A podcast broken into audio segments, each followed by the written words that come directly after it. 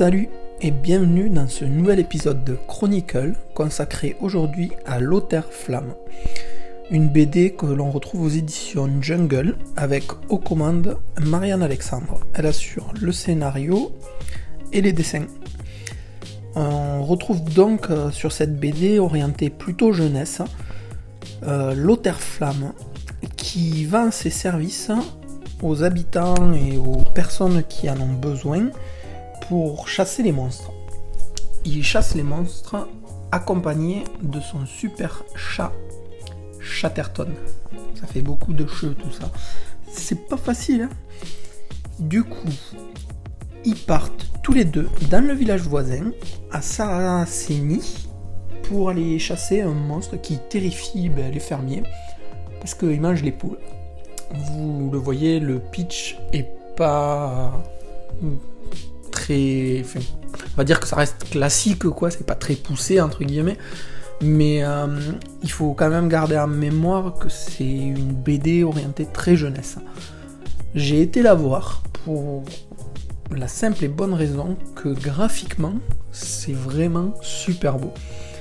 Alors, comme euh, Mariana Alexandre est au scénario mais aussi au dessin, on se retrouve avec euh, une sorte d'harmonie qui fonctionne tout au long du récit.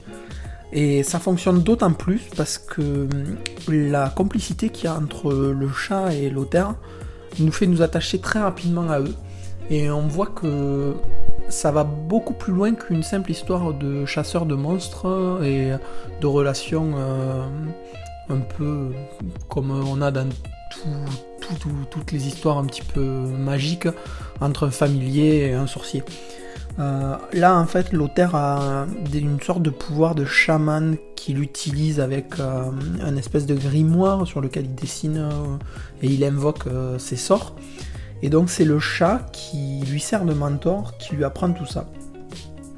Sauf qu'au fil de, la lecture, on se rend compte que le chat, il a peut-être autre chose en tête que juste être bienveillant. Le premier tome pose les bases de l'histoire c'est très classique, hein. c'est très très bien écrit parce que ben voilà, il n'y a pas de il a pas de fausses notes, on se laisse porter par l'histoire. C'est vraiment magique en termes de graphisme parce que les planches où l'auteur utilise la magie sont vraiment super bien mises en page.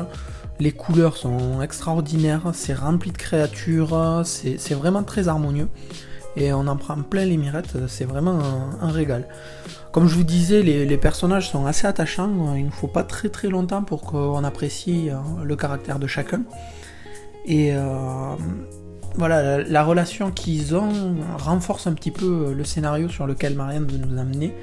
Et on apprécie, enfin du moins j'ai vraiment apprécié cette façon de faire en fait.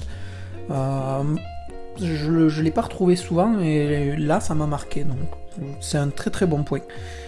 Euh, les histoires sont simples, euh, voilà, c'est de la chasse euh, aux, monstres dans le premier abord, sauf que derrière c'est beaucoup plus compliqué que ça, on va le voir avec l'apparition de personnages dont on n'attend pas du tout la venue, dont on ne sait rien, et ça va encore plus apporter à l'intrigue. Du coup, je trouve ça plutôt intéressant. Quand on arrive à la fin du tome, on nous laisse sur une page qui est assez prometteuse. Et tous ces petits éléments euh, vont me faire aller vers le tome 2 pour savoir qu'est-ce qui se passe et vers quoi euh, Marianne veut nous amener. Donc j'ai vraiment hâte d'avoir la suite et c'est un, bon petit coup de cœur que je conseillerais vraiment euh, pour un cadeau jeunesse entre guillemets mais si vous l'offrez, profitez-en pour le lire parce que c'est vraiment très agréable. Pour aujourd'hui, ce sera tout. Je vous laisse comme d'habitude avec tous les liens dans la description du podcast, que ce soit euh, le blog, sur Facebook, sur Twitter, dans les commentaires. Vous n'hésitez pas à interagir avec nous, on prend le temps de vous répondre euh, et c'est toujours un plaisir. Et moi je vous dis à une prochaine. Allez, salut